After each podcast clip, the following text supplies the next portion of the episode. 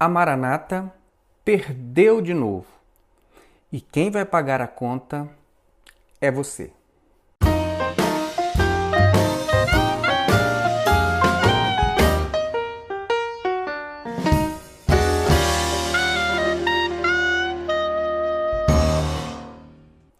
Olá, meus irmãos, que a paz do Senhor Jesus seja com todos. Nesta segunda-feira, dia 3 de maio de 2021, saiu mais uma sentença judicial em um dos processos que a Igreja Cristã Maranata moveu contra mim. Eu vou comentar essa sentença e também vou comentar os resultados